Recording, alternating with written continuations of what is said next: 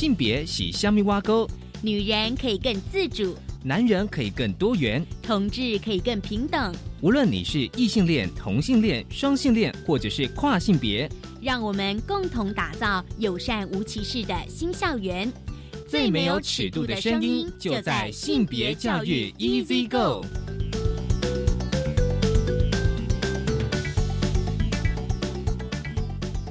Hello，大家午安，欢迎收听教育电台性别平等 Easy Go，我是温龙。不知道这礼拜大家过得好吗？今天的大八卦想跟大家来聊一聊。我相信过去这一个礼拜哦，大家应该哦知道一个非常非常重要的讯息，就是二月二十一号的上午，行政院通过司法院释字第七四八号解释施行法草案。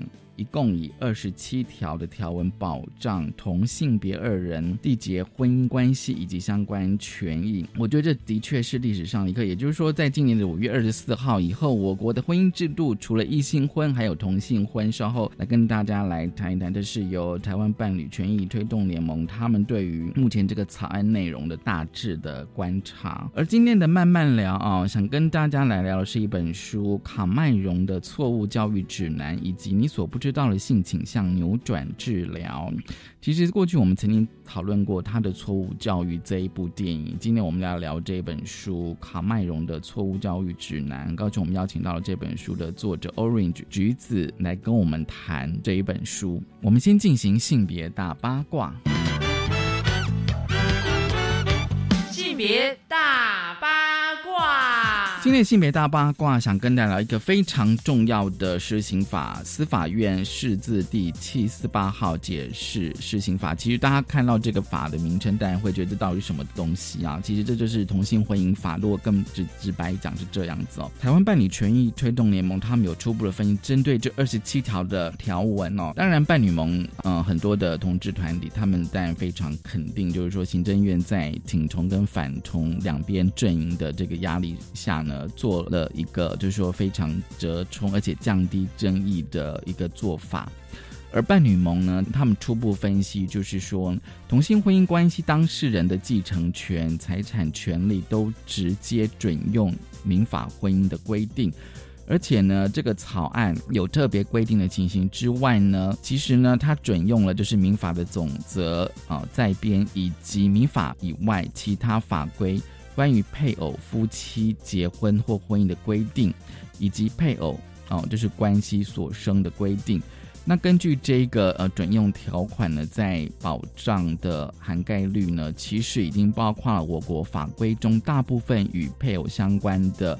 权利跟义务，比如说像是医疗、社服、租税、诉讼地位这样子的事项。当然，这个法案还有不足的地方哦。伴侣盟他们提出来五点，就是说哦，一个是啊，第一个是同性婚姻关系的一方并未与他方的血亲成立姻亲关系。也就是说呢，这个草案并没有准用民法亲属编有关姻亲的规定哦，这是跟异性婚姻最大的差异。当然，这个会引申一个疑虑啦，也就是说呢，在我国的法制当中，许多像是利益回避的相关义务规定，就是说啊，几等亲之内的姻亲的限制哦。那以及呢，啊，姻亲相关所有其他规定，而在同性婚呢，其实是没有这样子规定。那到底要如何处理呢？第二个是收养哦，当然这个草案第二十条有允许同性婚姻关系当事人可以继亲收养他方的亲生子女，但是呢。不允许同性婚姻的当事人共同收养，就是说你还是不能够用两个人的名义去收养哦，就是非啊血缘关系的子女哦。所以呢，这个呢是比较没有哦太充足的保障。另外是宗教自由哦，但是呢，这个宗宗教自由有一个疑虑，就是说，如果说一个宗教团体所设置的教育机构或医疗机构。是否可以基于本条所所称的宗教自由而拒绝雇佣或者是解雇同性婚姻的人呢？哦，这才是要行政院必须要说清楚。然后另外就是跨国的同性伴侣，他们可不可以用这个法条哦来结婚呢？另外哦，我觉得哦，也很多人关切，就是说这个草案呢并没有准用，但是呢也没有明文排除同性伴侣适用人工生殖法。那草案说明将此部分交由主管机关进一步研议。好，这主管机关是谁？都是卫福部。当然，这个法其实已经是进了一大步啦，就是说对我国的呃婚姻制度来讲，的确是一个蛮重要的变革。而同志咨询热线呢，他们也就是有一些声明哦，就是说呢。其实呢，今年的五月二十四号是大法官释宪的期限，目前大概只剩下还不到三个月。那热线呢，他邀请同志社群以及支持平权的异性恋的盟友们，看见台湾离我们内心的理想蓝图还很遥远，所以呢，就必须要更进行啊，就是说温和以及对话以及互相谅解。而法案接下来会进入立法院的审议过程。所以呢，热线就邀请了大家说，以支持平权的选民身份，自身是同志或者是亲友的选民身份，向自己选区的立委能够喊话，让立委们看见支持方的声音，看见同志以及同志亲友的真实的存在。当然，这个法案、这个草案，我们还会持续关注，来更详细的来谈。好，就是今天开始跟大家分享的性别大八卦，稍后性别慢慢聊。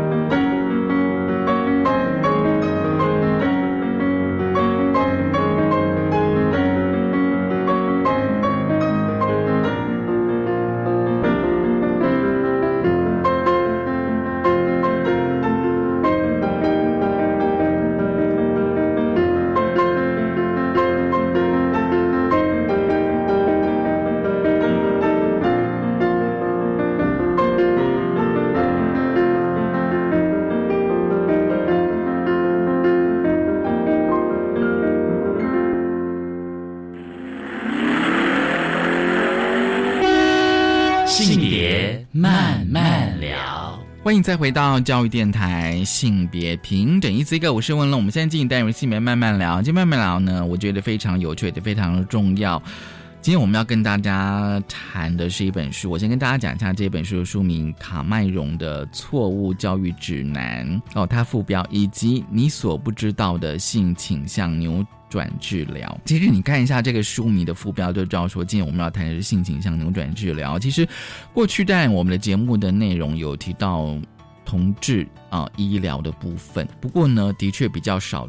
提到性倾向扭转治疗，但是呢，大家都可以稍微回忆一下，就是我们在去年曾经有谈过一部电影，就是他的错误教育。如果大家还有印象的话，所以今天很高兴我们邀请到这本书的作者 Orange，Orange 你好，大哥你好，对，各位听众好。看完呃 Orange 这本书，我觉得你好厉害，真的，因为我知道说你对同志电影的研究非常深入。嗯哼。先来聊聊你怎么写这本书？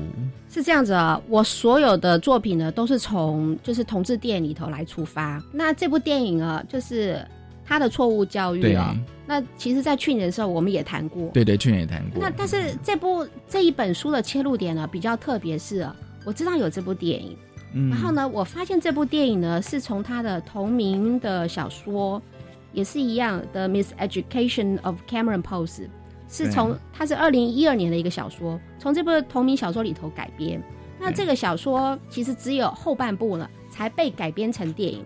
它的前半部在讲 Cameron 的他之前的一些他年轻时代一些成长的背景，成长背景，比如说他的整个的同性情愫的一些发展，我觉得非常有趣。其实我是后来回去看了他的原著小说，觉得这电影实在太有趣了，讲了很多八零年代到九零年代很多，尤其是拉子观众哦。就是在那个时代来讲啊，有接触过的很多的那种同志影视电影，还有一些明星啊，我觉得那太有趣了，应该很适合介绍来。嗯，可是呢，一旦我开始去写啊，就是讲有关他在书里头所提到那些同志影视的时候，发现其实他真正的核心是要去带到所谓的性倾向矫正的这个部分。嗯，然后我就开始去做很多的研究。于是，在书里头的第四部分，我反而呢讲了非常多的这种历史的背景，然后去讲有关他的宗教。讲了他的精神医学的发展，甚至如何这些宗教呢和怎么样去跟政治勾结，然后变成所谓的整个的反同运动。嗯，然后最让我压抑的一件事情是，在美国的整个这样的发展，居然就在我写书的这一年，二零一八年，活生生的就在台湾透过的这个爱家公投，就在我眼前上映，就发生了。你讲 deja vu 一样，就是一个既视感，就说。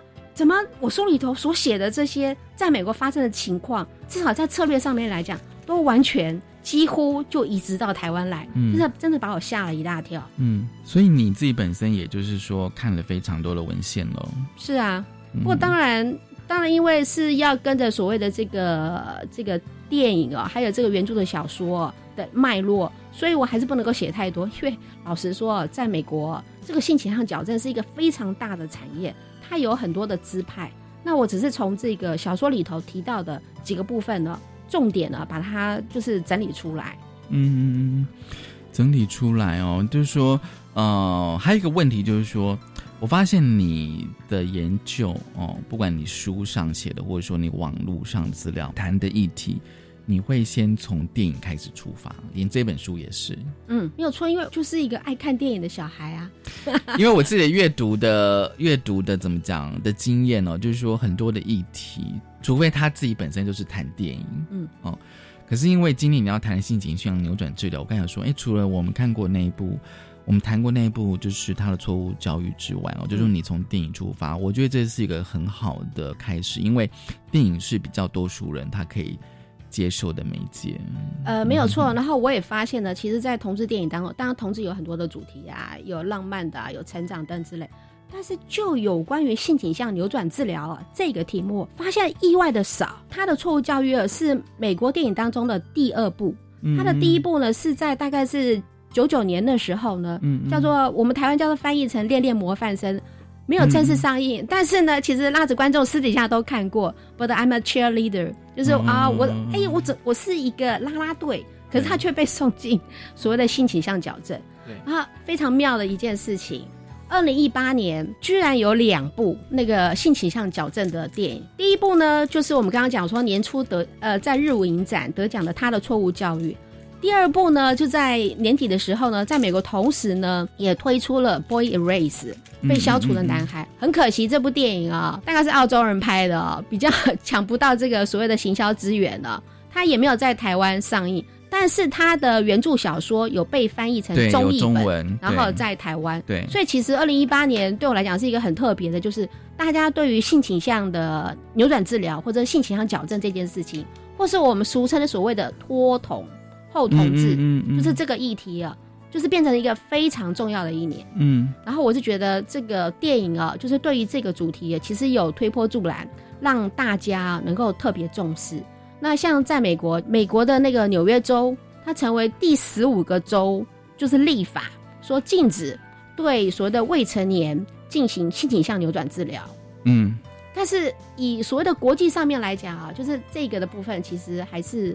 相当就是以全国性有这样的一个立法禁止的一个制度还是不多，所以我觉得就这个议题来讲，应该我相信会随着怎么讲啊？我会相信会随着越多人的讨论，甚至有越来越多的一个电影或者说电视啊，就让大家正视到说，其实这是一个非常非常大的一个伤害。嗯，你刚刚讲说美国哦，就是我我有点想这样说，即便到现在他们还。并不是怎么讲，就是有些州到目前为止，就是性倾向扭转治疗是合法的，是合法，至少是没有被禁止的。对，这个我倒是有点惊讶，就是说，就是蛮蛮诡异的，就是说，其实他们在二零一一一五年，其实已经是全国全美的同性婚姻合法了。对，你可以合法的结婚，可是我却没有一个保障，说我不被就是被性倾向是被扭转。对对对对，这个我不知道，对对对对，不知道不知道。不知道为什么会这样，所以我想这可能就是议题发生的先后。那因为一般来讲，有心理向扭转治疗这种东西哦，比较会发生在所谓的教会家庭，或是所谓的教徒他自己本身身上，所以外界的人比较少知道。那在台湾来讲的话，因为我们的的信仰的一个比例上面来讲，对这个问题更是陌生。其实整个华人世界对这个题目其实都很讶异。像我这次的推荐序哦，我找了两岸三地的人，就是一起来看这样的一个题目，有香港的，就是在教会学校然后念书的。然后当然也有中国那边成长的，然后我发现他们对于说，哎，原来原来教会里头居然有用这样的一个方式去看待所谓的性倾向的一个扭转，嗯嗯，他们可能不叫做治疗，可能叫辅导，可是事实际上不脱就是他们认为性倾向这件事情，同性恋这件事是不存在的，我是可以用各种的一个方式把你矫正过来。而且就是在你书上有提到，就是有些教徒会认为应该是神职人员，就是说你今天是同志就不可能是基督徒，嗯，然后今天是基督徒就不可能同志同志，也就是说这两个身份是不可能同时存在的。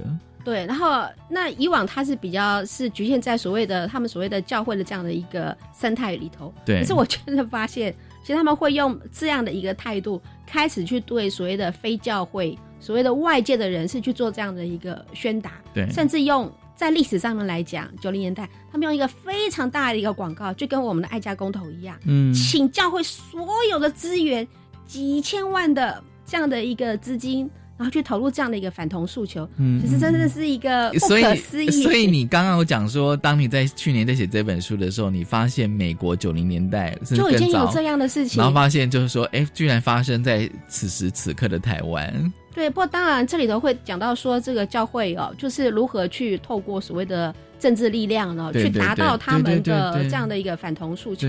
我觉得后面我们可以慢慢再聊。嗯哼。不过我觉得从电影来出发来讲，这真的是一个，因为你有一个具体的故事在大荧幕上出现，然后而且呢，以这部电影来讲，还很碰巧的是一个目前来讲还蛮知名的。所谓的年轻的一个女星哦来演出，然后又在日舞影展得奖，所以我觉得就这就这一点来讲，她对于这个议题哦，真的有提升，有提升很大的所谓的的注意力。我觉得这个主题的确在台湾哦，像我自己哦，虽然过去在读一些呃文献或者是书啊，有提到过哦，但是我觉得呃，它相对于就是说，如果你摊开来所有讲一些同志议题的话，的确好像比较少一点。嗯，至少在中文的资料里面哦，有稍微少一点。对我就是发现，我发现台湾讲了很多，但是很少人会直接切入到就是脱同这件事情。嗯嗯嗯，有关于性倾向的矫正，特别是教会里头的系统，还有所谓的无良的这种精神科医生，他们当年六零年代、七年代做了很多很糟糕的事情。台湾台湾都不知道，那教会的那种怎么样？对于这件事情的很糟糕的一个做法，其实很多教会的系统也都没有提。嗯嗯嗯，真的是，我真的觉得应该要让大家看一下，不是说只是一个 Cameron 他被送去矫正中心而已，他背后的他的为什么他要被送去思考的那个动力，其实是很可怕的。好，就像是你书里面哦，就是第四部分是他是美国历史背景，就是说为什么啊很多美国民众认为同性恋需要治疗这件事情，这也是我的疑问呢。这这件事情研究起来真的很精彩。首先第一件事情，我们就要讲说精神病，他应该说同性恋他到底是不是精神病？好啦，老实说，最早期精神分析开始的时候，他的确是一个精神病。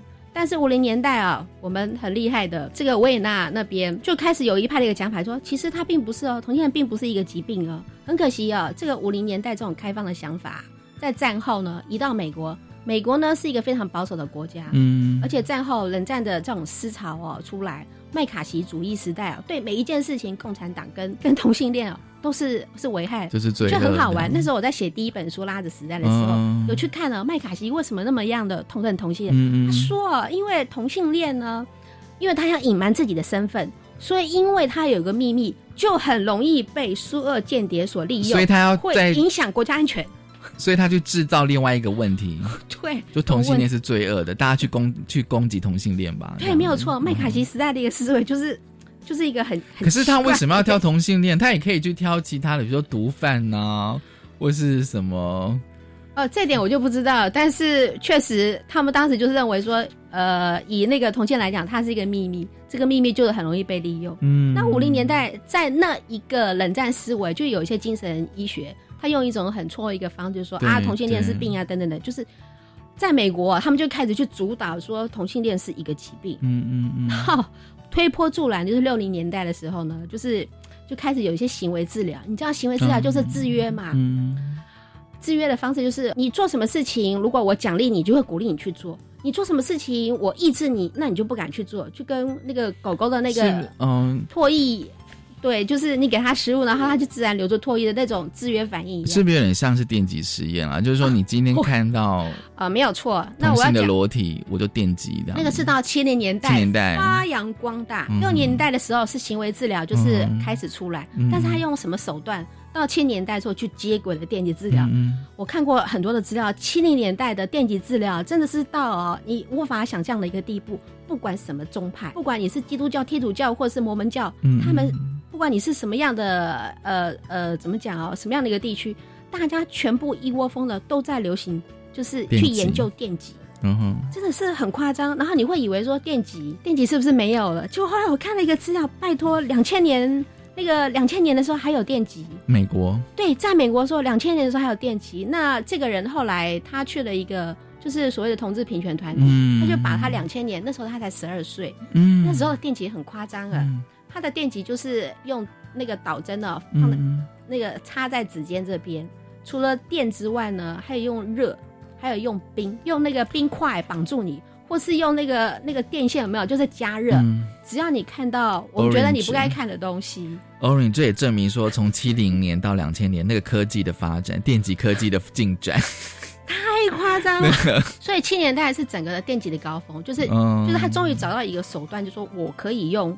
电极的一个疗法，当然，我们讲说行为治疗有还有很多种，后来后面非常多。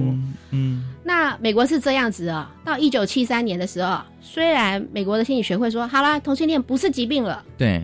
对，可是他留了一个尾巴，叫做性倾向障碍，意思就是说，同性恋虽然不是疾病，可是如果我不满意我的性倾向的是话，我是可以请求这个就是精神病学呢，就是帮我去处理。所以有人就说，你如果不喜欢你的肤色的话，你是不是也要去改啊？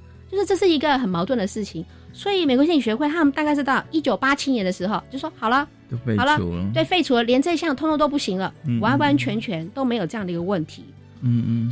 但是从七三年到八七年的这一段时间呢，就是在美国那里所谓的性倾向脱同团体哦，就是风起云涌的年代。就在同一年一九七三年的时候，他们第一个从教会出来的脱同事工就出来了。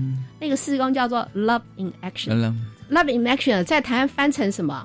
叫做爱的进行式。为什么会有这个名字呢？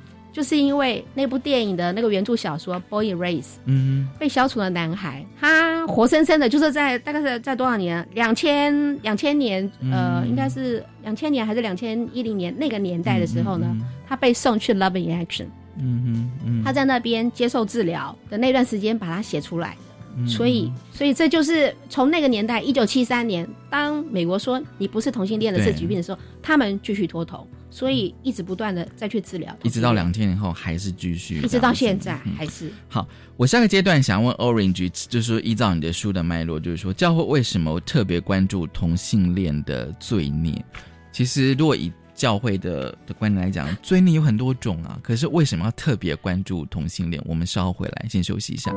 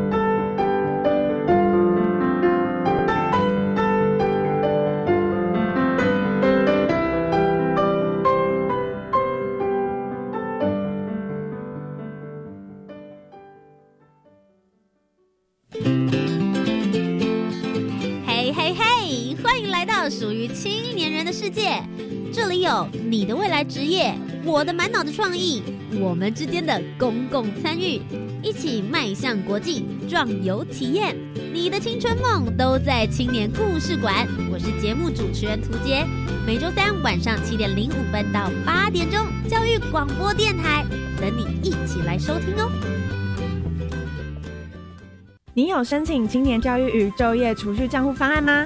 我当然有申请啊！高中职应届毕业后，透过职场学习及国际体验，对自己未来会更有方向。而且啊，参与职场体验，政府每个月还额外帮我储蓄一万元，三年高达三十六万元，顺利存到第一桶金呢！我也要参加，今年二月二十一日到三月十六日申请，详情请上青年教育与就业储蓄账户专区网站。以上广告由教育部提供。我最近常常听到有人在谈论性别平等教育的事情耶，这是好事啊！真希望大家都能尊重多元差异。不是啦，我是听说学校的教材好像有些怪怪的，那个……嗯，吼，千万不要随便相信啦！我告诉你哦，要知道正确的讯息，你一定要上教育部的性别平等教育全球资讯网查询。以上广告由教育部提供。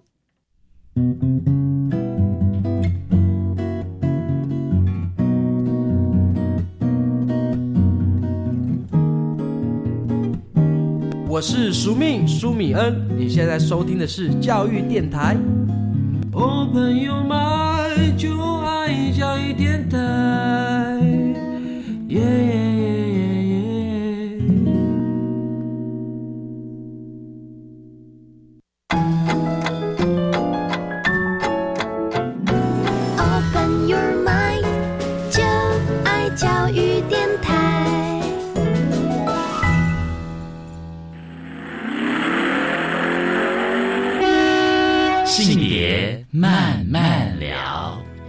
教育电台性别平等，一 C 哥，我是温龙。我们现在进行带入性别慢慢聊，今天慢慢聊，跟大家聊是一本书卡麦荣的《错误教育指南》，你所不知道的性倾向扭转治疗。其实我有，其实 Orange 我有特别关注一下教育指南，所以这怎么样？这是一个 guideline，就是说，哎，这是一个关于。这个小说跟这个电影的 guideline，或者是心理向扭转治疗这个 guideline。好，这个阶段我想问说，教会为何特别关注同性恋的罪孽？罪孽很多，而且哦，搭配了现在台湾最近的一些新闻事件，家内的性侵也是一种罪孽啊，虐儿也是一种罪孽啊，暴家暴也是一种罪孽啊。可是为什么教会会特别关注同性恋？同性恋做了什么？我在看这个电影的时候，在继续做研究的时候，这也是我心中一个最大的疑问。就是我想了解，到底同性恋有严重到什么样的一个地步，变成教会要请全力所有的一个力量，用将近怎么讲几十年的一个时间，不断的去做这种呃打压同志团体的一个动作。嗯嗯，我发现是这样子啊。嗯，其实，在罪孽这件事情啊，他们自己应该说属于美国的互加盟，他有出来解释过，说嗯，首先第一件事情呢，是我们根据这个这个基督教的一个圣经里头的教义。他们认为，就是说这个同性恋是很重要的，就是这个罪孽是一个比较大的一个罪孽。嗯，大家就有人就会就是去挑战他说啊，这个有不是有很多你不可以吃什么东西，不可以穿什么东西，这些种种的限制，难道不要遵守吗？他就开始去做一个二分法，说哎呦，对不起，我们有旧约跟新约的分别。就因为这种东西，实际上对所有的新教徒来讲啊，都已经不再适用了。你们只要就是着重于这个新约里头的这些罪孽就好。其中一条，他们认为比较重要的就是同性恋，然后他就被特别 highlight 出来说，OK，所以同性恋非常重要。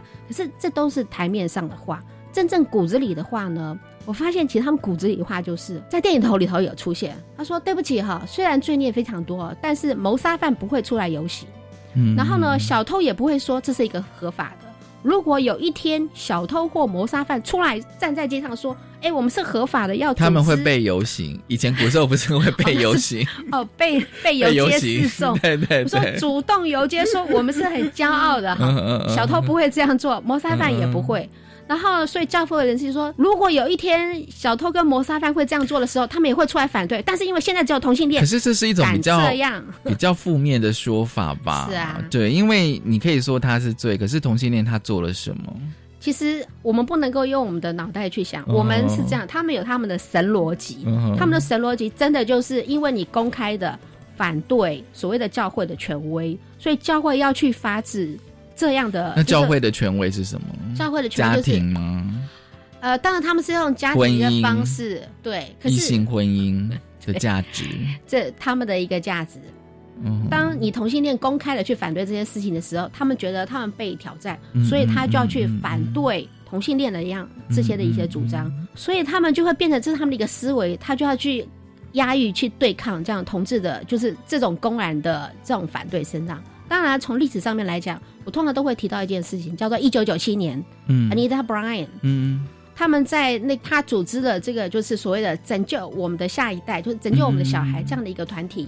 然后呢，在这个就是把那个达特郡呢这个地方，本来就已经要给那个同志的一个立法的保障，他硬是哦举办公投，然后呢，把这个同志的权益把它收回来。当时有很多保守教派，然后发现说，哎，那 Brian 哇大圣哎，而且所有的所谓的教徒都会因为这样的所谓的一个反同主张，然后去捐款支持他们，所以他们突然大开眼界。没有错，反同是一个很好的一个主张，是一个吸金的一个，而且是一个好的生意，一门好生意。对，而且是一个好门好生意。所以呢，所以从那个时代开始呢，从八零年代开始，教会这种保守教派，这种所谓的大明星的宗教领袖，他就有他自己的一个宗教游呃呃政治游说团体，然后就开始了，就是以这个反同为号召，然后还加上所谓的反堕胎为号召。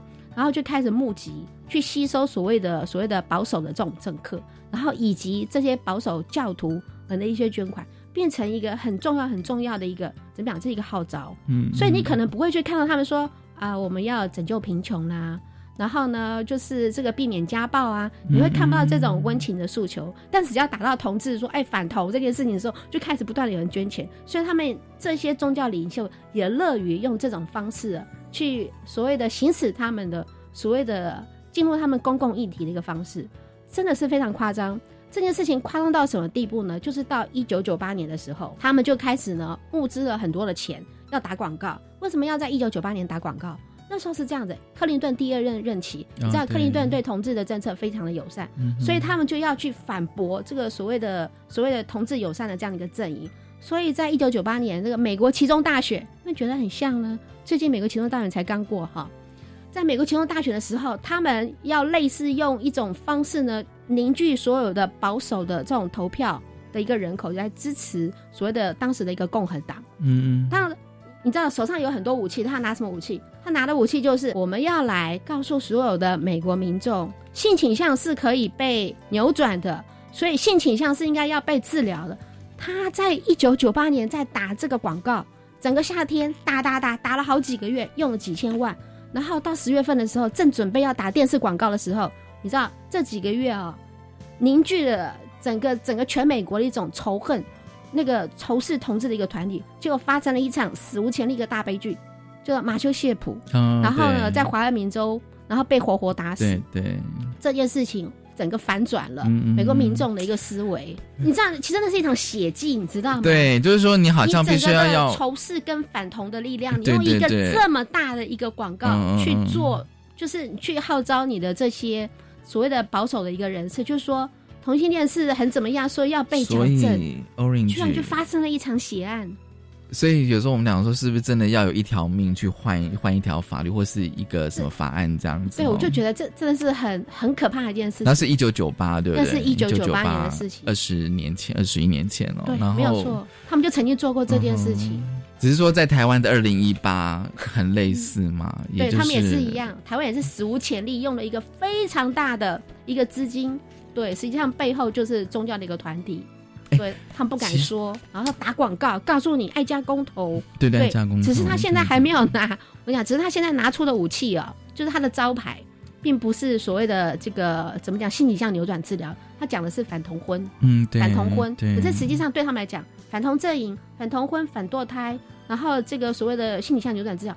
都是他们手上的武器而已，所以我认为啊，性向扭转只是一个最直接的伤害，因为真的是太可怕了。嗯，在你的书里面有提到，就是说，就是我觉得这呃，跟我怎么觉得有时候看你的书虽然是写美国哦，但是好像跟台湾的现况好像有一点点的类似啊。他 你这边有写说，就是有些少数无良的医师哦，先后搭上了恐同的。政治势力哦，但也是政治人物了哦，一知半解的大众媒体哦，比如说撒钱啊，去买广告啊。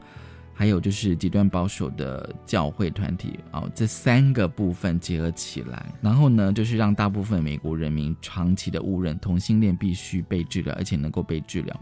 当然，如果你就算是撇开性情的这样扭转治疗哦，比如说政治势力、大众媒体跟教会组织，我总觉得就是现在台湾正在发生的啊，没有错啊。对，所以你就觉得说，好像你现在在写的是怎么样？现在启示录嘛，这样。对。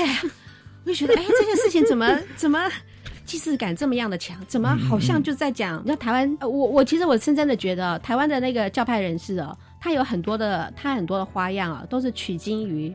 美国他们的过去的经验，而且呢，我们其实也从那个时代的轨迹里头发现了，美国是这样子，美国教会非常习于就是，除了他在耕耘美国市场之外呢，他也会去做国际扩张，嗯，甚至是哦，美国市场失败的时候呢，他就会更从国际市场里头去弥补过来。对不起，我真的要去讲市场啊，因为教会里头的这些募款资源，这真的是一笔很庞大的所谓的金钱呢，跟权力的一个结合。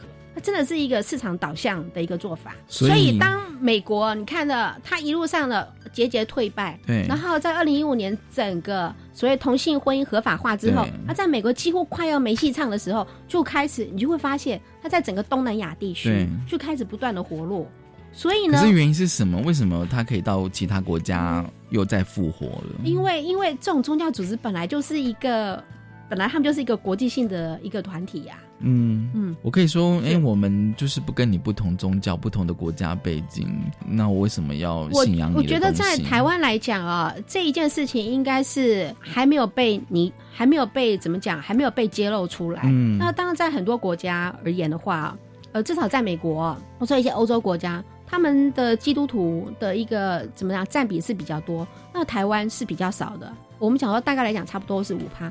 所以你会发现呢，爱家公投他这一次的策略就是呢，他把他所谓的宗教这件事情，然后尽量的淡化，好像不是基督教主导，可是根本就是基到基督教主导的。你去看他们所有的文宣，其实背后就是这些这真理教会的这些人。所以呢，他们在台湾就会假装说，哎，我跟很多的一个宗教团体啊，然后不管是佛教或者什么教，其实他们只是来沾个水而已，就是啊，表面上来合作。然后呢，他们也去所谓的宗庙或者其他地方去跨党。就是说，去去去那边去做挂那个布旗，也确实掩饰他们自己的一个宗教宗教的一个身份。嗯嗯。所以我觉得是这样子啊。我觉得宗教事业虽然人口不是很多，我说在台湾宗教事业虽然不是很多，但是呢，宗教实力却是很强的。嗯嗯。就他们在整个的政治上面来讲，或者在经济上面的一个渗透力，其实那个是很惊人的。虽然他现在看起来好像只是好像好像披着别的外衣，对啊，但是他想要用这样的一个方式。比较隐形的方式，然后去发挥他们的一个影响力。什么样的影响力最能够就是拿来变成他们的一个武器或者一个招牌？反同。嗯。而且从国外来讲，不断的取经，也不断的去灌输。对，就是它其实是最凝聚，同时它不管是凝凝聚人或是人都没有错。就算是你今天打其他的呃议题，都可能效应没这么大这样子。是，然后又刚好。又刚好结合到我们台湾比较传统的一种思想，所以刚好一拍即合。嗯，所以我觉得这个是需要时间，然后去让大家去认清，嗯嗯，他们的本质。嗯，而且我印象中你在你的书里面，你有提到，就是说，因为你你你这本书里面其实看了非常多的文献啊，比如说哦，你有一篇啊，就是你应该说一个章节，就是台湾教友眼中的同志嘛，哦，就是你有去看一些就是台湾的一些。呃，论文哦的一些史料这样子，然后你有惊讶发现说，哦，原来其实台湾呃，应该说是呃，台湾的一些教徒的眼中的统治，让你好像很惊讶这样子。哇，当然那是在爱家公投之前，之前我只能够从一些，而且还蛮好玩，是神学院的论文里头，然后那个就是研究生他们去了解，因为自从这个二零一六年开始，大家在讨论这个同性婚姻合法化之后。所以他也就这个议题呢，去了解一下，就是他们的教徒，一般的这些教徒呢，对于所谓的同志这件事情看法，对对同性婚姻这样的一个看法。然后他一旦反那个访问呢，他觉得吓死人了。其实这些人他们是基本上就说整个的教徒应该是说这个在整个的我们目前的教会的一个系统里头，嗯是对他们的宣导仍然是，反正同性恋这种东西呢，就是非常可悲的，就是有罪的，嗯所以他必须要去送去辅导，心灵辅导。他们可能不叫做所谓的治疗，但是绝对会要透过去辅导、去改正。就像是你讲说，就是说，如果现在连就是卫福部好像有发文吧，就是说，其实在台湾是不能够禁止有性倾向的治疗哦。可是，就像刚刚我们有聊过，就是说，也许他会用另外一个方式，比如说，我就用辅导啊、民俗疗法，我不是治疗啊。是啊，我跟你讲这件事情啊，我我就 卫福部那件事情，其实真的很好玩。他们真的本来要就是要立法，明确的禁止说，哎，你不可以去进行所谓的性倾向扭转治疗。结果没想到呢，真正要去公布实施的时候呢，因为他们要先公告嘛，然后就受到很多所谓的反同团体在那里去抗议，说你要举行公听会等等之类的，所以把整个战火线搞得这样一塌糊涂。所以到最后，卫福部就说好了，呃，我也不要立法了，那我们就来用一个韩文去讲吧。因为他的立场是说，其实本来嘛，在这个所谓的医师法里这件事情本来就不应该做，啊所以也不需要去特别立法禁止。对啊但是这就给了一个空窗，叫做你没有办法去禁止所谓的民俗疗法，嗯或是所谓的宗教的一个精神辅导，嗯就给了一个空窗在那边。就是说，在医在医院你不能做，但是就是医有执照的医生，你是不可以做这种事情那如。果我今天在公庙、在教会，啊也许可以。所以这就，所以在美国他们就也碰到这样的一个问题。所以呢，在美国它有两个，就是基本上有两个大的方向。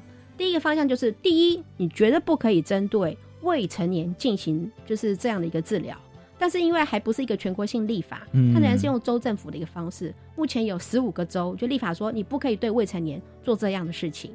但是对成年人怎么办？目前目前大家还在怎么讲？还在努力当中。嗯，那呃，现在想到一个方法，就是对成年人，因为他可能是一种商业行为，嗯所以他打算用商业诈欺的一个方式，就说：“哎、你收了我的钱，我怎么没有办法从同性恋变成异性恋呢对，可你书上也很多例子啊，失败了，？”呃，那可以退费吗？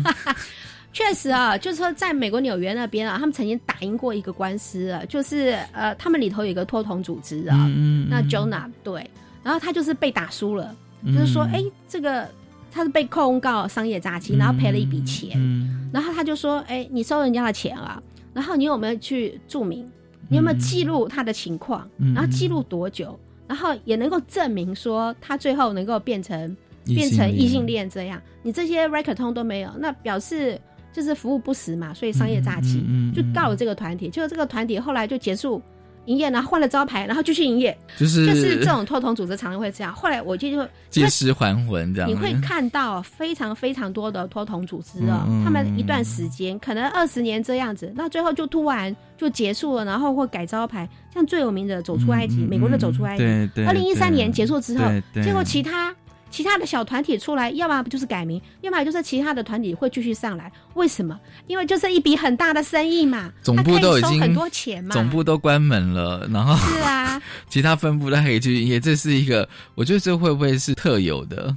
就是一种特有的很独特的一种生态。对对对所以在美国的目前的一个立法禁止的一个方向，就是我现在最期待的就是去年加州，然后也是一样，牙裔的这个议员那个 Even Low，他也嗯他也曾经到台台湾来台，湾，嗯对他当时呢就有提案，就是要禁止成年人的部分的话，就是用商业诈欺的一个方式去禁止有这种所谓的图利，呃，应该说有这种金钱交易的商业行为。你如果说你真的是讲宗教自由的话，那你是无偿的，没有商业交易，那我们就去做治疗，那我可能真的管不到，因为成人嘛，自由意志。可是你一旦碰到金钱交易，那到底这件事情有没有成功，有没有保障？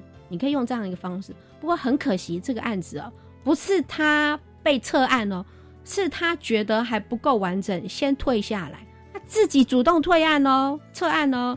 他现在哎，这次其中选举他又上，他已经又选上了。我非常期待在他的这一任里头，他能够卷土重来啊，把这样一个好好的一个案子重新归纳出来，因为这是一个标杆。当我们知道成年人如何去禁止这样所谓的性取向扭转治疗的一个所谓的治疗这样的一个伤害的时候，在其他的国家，在其他的地区，我们都可以哦作为参考。嗯，好，我们先休息一下，稍后回来。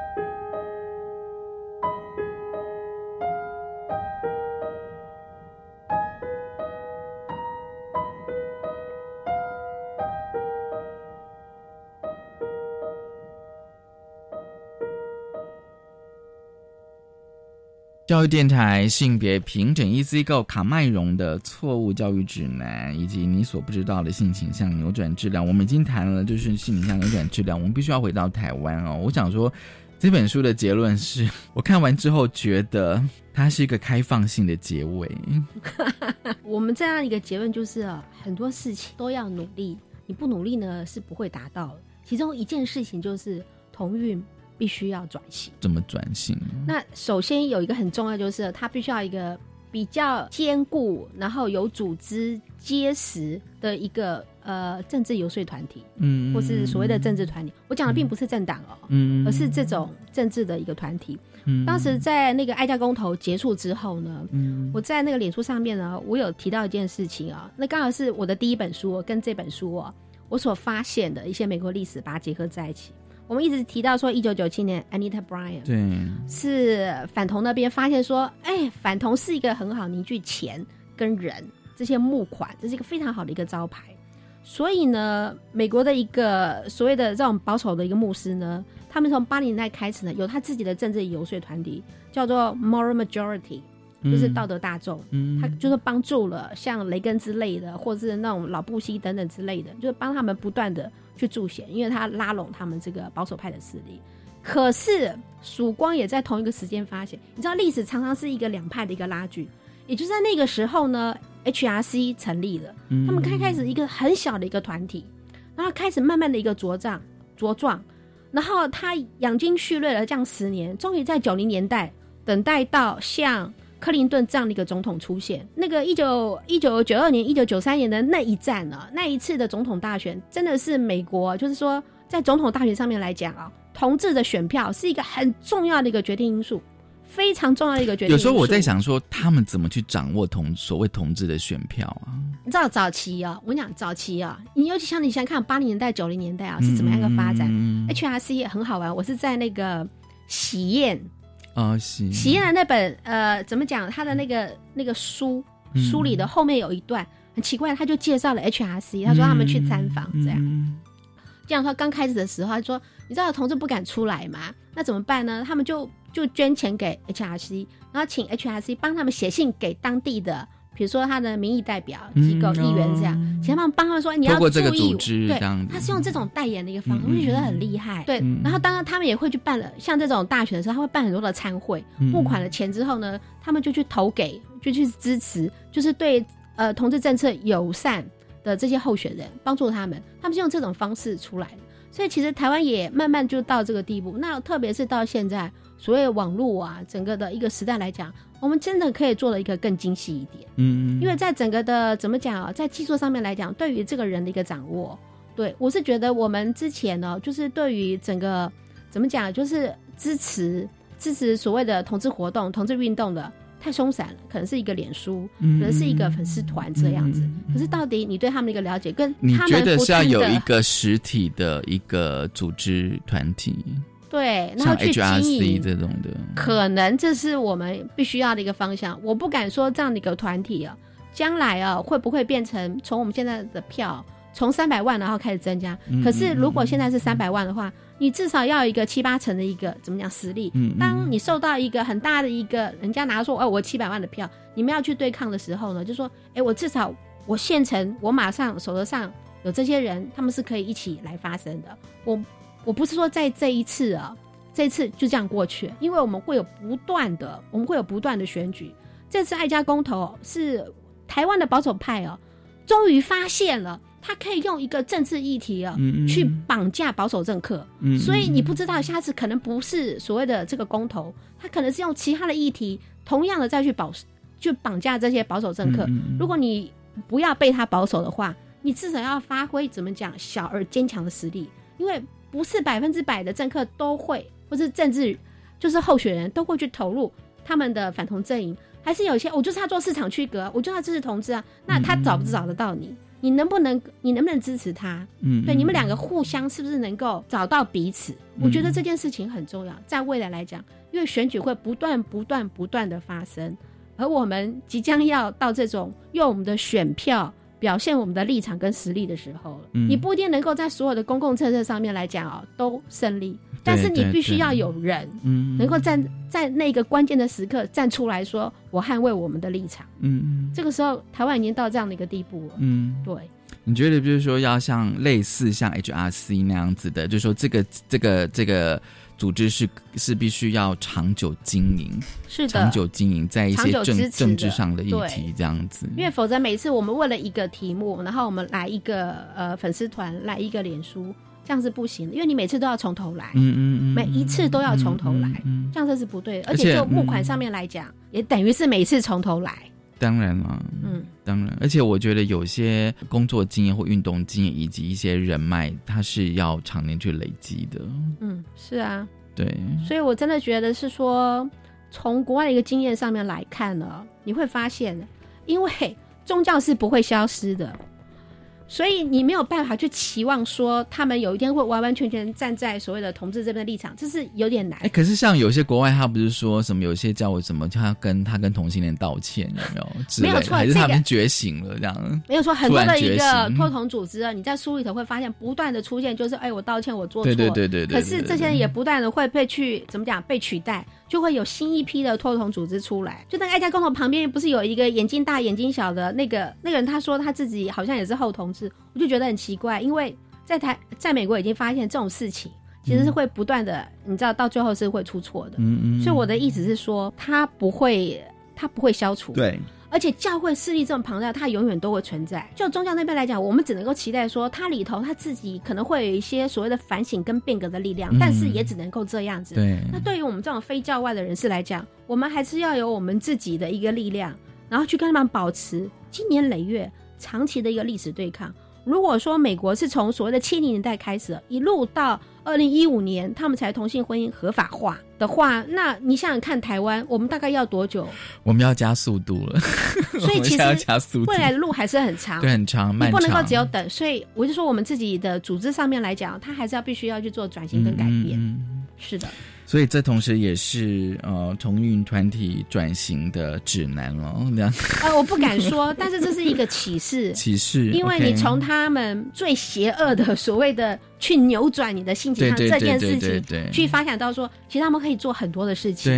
对，对你一定要有，你一定要有基本防御能力，真的。同运，你要有基本防御能力。今天真的很高兴，Orange 来跟我们介绍他的书哦，《卡麦隆的错误教育指南》，主要是来讲性倾向扭转治疗。但是这本书除了性倾向扭转治疗之外呢，也有一些关于就是美国，但有提到部分台湾的一些同运的一些状况。感觉上这是一一种长期的历史的对抗，是真的。谢谢 Orange，好，我们就长期来 fight 吧。对，哎。来，各位大家一起加油吧！一起加油，谢谢 Orange。最后，谢谢大家收听今天的性别平等，一次个拜拜，拜拜。